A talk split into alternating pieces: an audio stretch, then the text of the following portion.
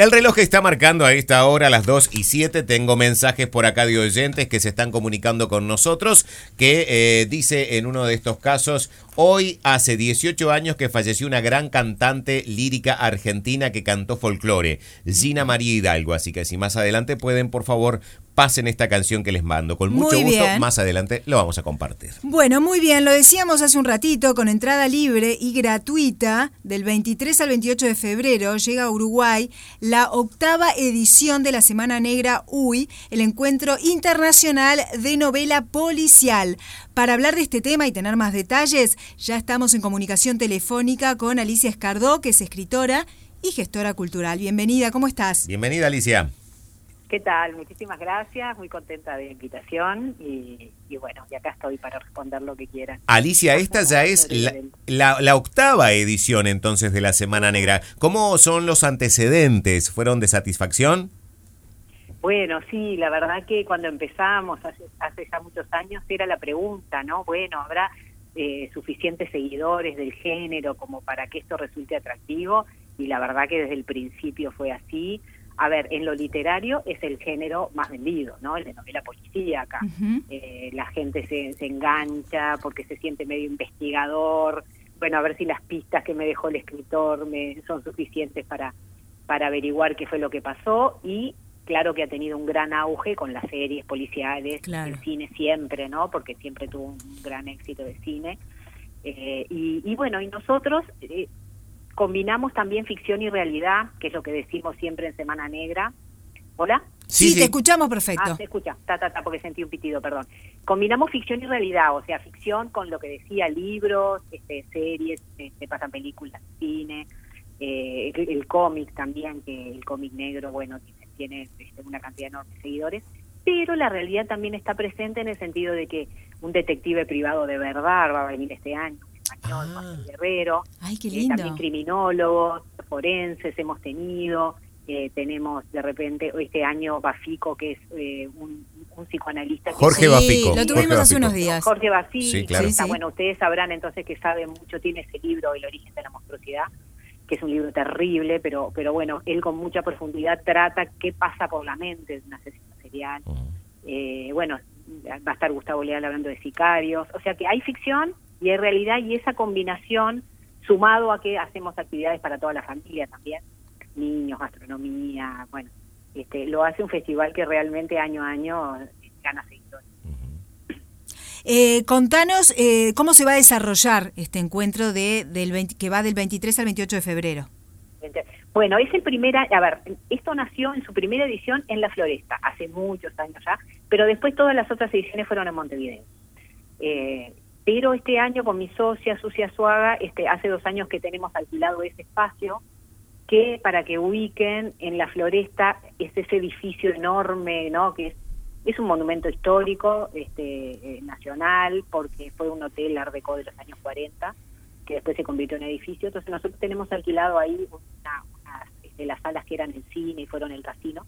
Así que volvemos a la floresta, que es un desafío, Claro. eh, pero pero bueno, en, en atención a que es temporada veraniega o a que los que van de Montevideo o de otras zonas puedan llegar si trabajan, las actividades van a ser de tardecita a noche. ¿ah? Entonces, durante seis días, del 23 al 28, hay este, actividades a las 19, a las 20, a las 21 y en general terminamos con la gastronomía y el cine o el teatro a las 22. Ujú. Al- Alicia, el, eh, el puntapié inicial para esta actividad, ¿fue porque te gusta este género o porque alguien te motivó a que te metieras en este género? Bueno, a ver, a mí como lectora me gusta desde siempre, sin duda, me enganchó y fui aprendiendo porque eh, también el género eh, tenía como mala fama hace muchos años porque lo popular y lo que le gusta a millones de personas siempre parece que tuviera que tener poca calidad. Qué ¿no? cosa rara esa, ¿Qué, cómo, cómo me incomoda eso? Porque es como que me tengo que sentir culpable de leer algo que me gusta. Claro, ¿viste? Claro, vos fíjate, Parece que la literatura no, no puede Pero. ¿verdad? Es como, es como que tiene que ser algo súper de elite y muy poca gente tiene que disfrutar de algo, entonces ahí sí está, es súper chic y cool. Pero yo, por ejemplo, disfruté, y, y siempre lo digo con mucho orgullo, en, en- en dos días me devoré el código da Vinci. Y después lo decías y el la gente te decía, ay, todo el mundo, le, todo, todo el mundo quiere el código da Vinci. ¿Por qué no vas a algo más sofisticado? Pues yo me entretuve con el código da Vinci. Claro, la pasás bien, ya está. El, el bestseller como que tiene mala fama, ¿no? Sí. En verdad que, este, a ver, yo también soy escritora y, y la verdad es que cuando vos es muy evidente que la gente escribió un libro solo para aplicar una fórmula que se vende mucho, se nota y canta, pero también hay libros que este, atrapan a millones de personas y a veces por algo es, muchas veces por algo es, y, y- y puede tener calidad literaria. Y con el género policial y negro ha pasado eso, ya está reconocido. Fíjate que antes los escritores este, serios, cuando querían escribir una novela policial, a veces la, la publicaban con seudónimo. Es cierto. Porque, ¿no? Como, como para que no Sí. supieran. Como que les avergonzaba, sí. Mirá vos, Claro, es verdad, claro. tiene razón. Sí, ¿verdad? Porque, Sí. porque hay muchos casos. Pero bueno, por ejemplo, a Borges se fascinaba la novela policial, Claro. Este, bueno, acá tenemos eh, eh, grandes referentes, este, bueno, Mario Lebrero era lo que leía, qué sé yo, por algo es, ¿no? Porque puede estar mal escrita y puede estar muy bien escrita. Claro. Eh, entonces Exacto. hay que saber, a mí me, me gusta eso de, como lo he ido aprendiendo, de dilucidar, de tratar de explicar qué es el género, en qué consiste, y tratar de difundir los escritores que son buenos, Claro, ¿no? a, a- claro. a los que realmente son buenos. Entretener no es una mala palabra si tiene calidad literaria. Y se pueden juntar las dos cosas. Esa- eso es lo- la verdad, ¿no? Sí, Entonces, este, bueno, por un lado, a tu pregunta de si yo era seguidora del género, ¿no? Mm. Y por otro lado, este, a mí me gusta la gestión cultural en el sentido de que me gusta juntar a personas para que tengan una experiencia linda, que la recuerden y que deje cosas. Pero la clásica feria del libro de siempre me parecía que, bueno, que era un poco quizás como repetida, ¿no? Mm. No sé. Y, y un festival de estos, que la verdad que no fue una idea mía, se hace en muchos países. Yo viví en España siete años y ahí se hace en varias ciudades con mucho éxito. Esa fórmula eh, la incorporé a la, a, la, a la modalidad uruguaya, digamos, y, y bueno, está, y acá estamos, y la octava edición muestra que, que sí, que, que realmente valía la pena. Alicia, yo te escuchaba ahora y pensaba, para mí un éxito hoy en día con las posibilidades inmensas que tenés de optar por tanta cosa es si vos arrancás un libro y lo terminás, o sea, llegás al final, es un éxito. Para vos, Bueno, ¿no? sí. Para vos, que, es decir, que te atrapa, ¿no? Sí, porque lo atrapaste al lector que tiene ya tantos estímulos. Claro, es ¿no? eso. Y ni te digo a los jóvenes, que yo escribo literatura para jóvenes. Claro. ¿no? Con todo lo que, lo que tienen este, en, en todas las modalidades de pantallas y celulares. O sea que es verdad, a ver, primero el lector, si se engancha y sigue leyendo, es porque algo conseguiste. Claro. Tal cual lo que vos decís. Porque no aburriste, porque las descripciones este, uno las ve en la cabeza. Hay- una cantidad de cosas que de repente este, no son tan fáciles de, de- de desentrañar, pero el lector, eh, este, todos tenemos muy poco tiempo. Y Mm. realmente, Es si así. no lo, además, es, si no lo lograste enganchar, yo te diría, como en el primer capítulo ya lo dejó, ¿no? Claro, Claro, es, es tal sí. cual. Es tal cual. Eh, Alicia, ¿hay, ¿hay más mujeres que hombres escribiendo en este género?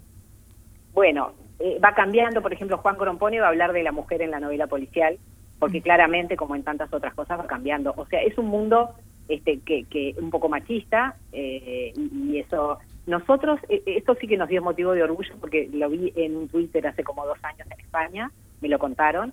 Eh, todos los festivales eran organizados por hombres de este tipo, menos el Uruguay puso un español, que lo organizan dos mujeres. Eh, sí, antes la mujer era la fan fatal, ¿viste? La, la, la que inducía al hombre a estafar o a robar, o era la víctima. Y ahora eh, hay muchas mujeres autoras y hay muchas detectives femeninas.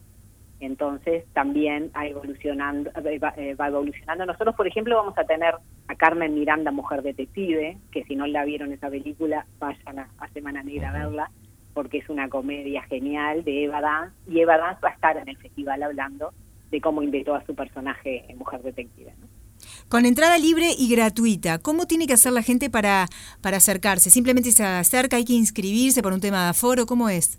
No, no, no, no porque algunas de las cosas las vamos a hacer afuera, eh, que, que nos permite el espacio, eh, no hay que inscribirse y este, las únicas actividades que se pagan, pero con un precio muy, muy módico, son las funciones de teatro y de cine.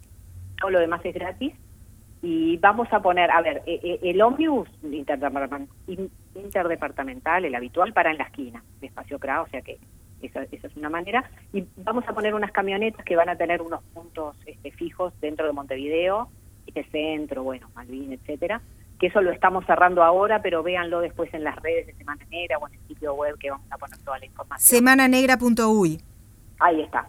Eh, porque eso de las camionetas es, es, una linda solución para el que quiere llegar un poco más rápido y bueno, y, y quizás no tiene eh, cosa tan a mano en, en la ciudad. Bien. Perfecto. Hay una cosa que no mencionamos, pero que en la gacetilla informativa se destaca y a mí particularmente me llamó mucho la atención, es que también va a haber una gastronomía asociada a lo detectivesco. Eh, sí. O por lo menos una gastronomía que de repente uno está acostumbrado a asociarlo a un detective en las películas, a un espía en las películas. Ay, pero ¿cómo sería la gastronomía? Y, a ver, no sé cómo va a ser, pero ponele, eh, si yo te lo digo a James Bond, por sí. ejemplo. Un sándwich sí. porque está apurado. Así. Ahí está. Ay, no, esta chiquilina. Va a haber un trago. Eso te iba a decir, un martini. Un martini. bueno, un, tal. Un, un, dry martini. No. Es el. el, el sí. Los, los, tragos de James Bond son clásicos. pero si sos un detective, por ejemplo, y yo que sé, vivís en los Estados Unidos, una dona, por ejemplo, ¿no? Claro, ese, bien, ese, tipo de cosas. el, el, de James Bond, sabes que no es un martini. ¿No es un martini? Es un martini. Este, que es una, una preparación especial. Pero sí, eh, realmente los seguidores del género saben que eh, muchos autores ponen a, a, sus personajes detectives que son gourmet o sibaritas. Es cierto. Y hay algunos emblemáticos. Pepe Carvalho, que es un detective español, bueno, impresionante, porque además él cocina y tiene a Bisputer, que es como su ayudante, que le hace unos platos fantásticos. Mm. Después está Megret, eh, un detective francés, y Montalbano, que eh, sí es muy popular porque además hay una serie muy linda. Está saliendo en la, en televisión, la televisión, nacional, sí, exactamente. Claro. claro. El comisario bueno, Montalbano. No sabe Montalbano con su pasta y su pelle y bueno. Entonces vamos a tener eh, realmente tres o cuatro menús de distintos orígenes con cosas que en los libros comen los detectives. ¿no? Claro, y, y, y, si a mí me dieras a elegir, yo a los chicos les pondría el clásico chupetín de Kojak, por ejemplo. Ah, ¿Te, bueno.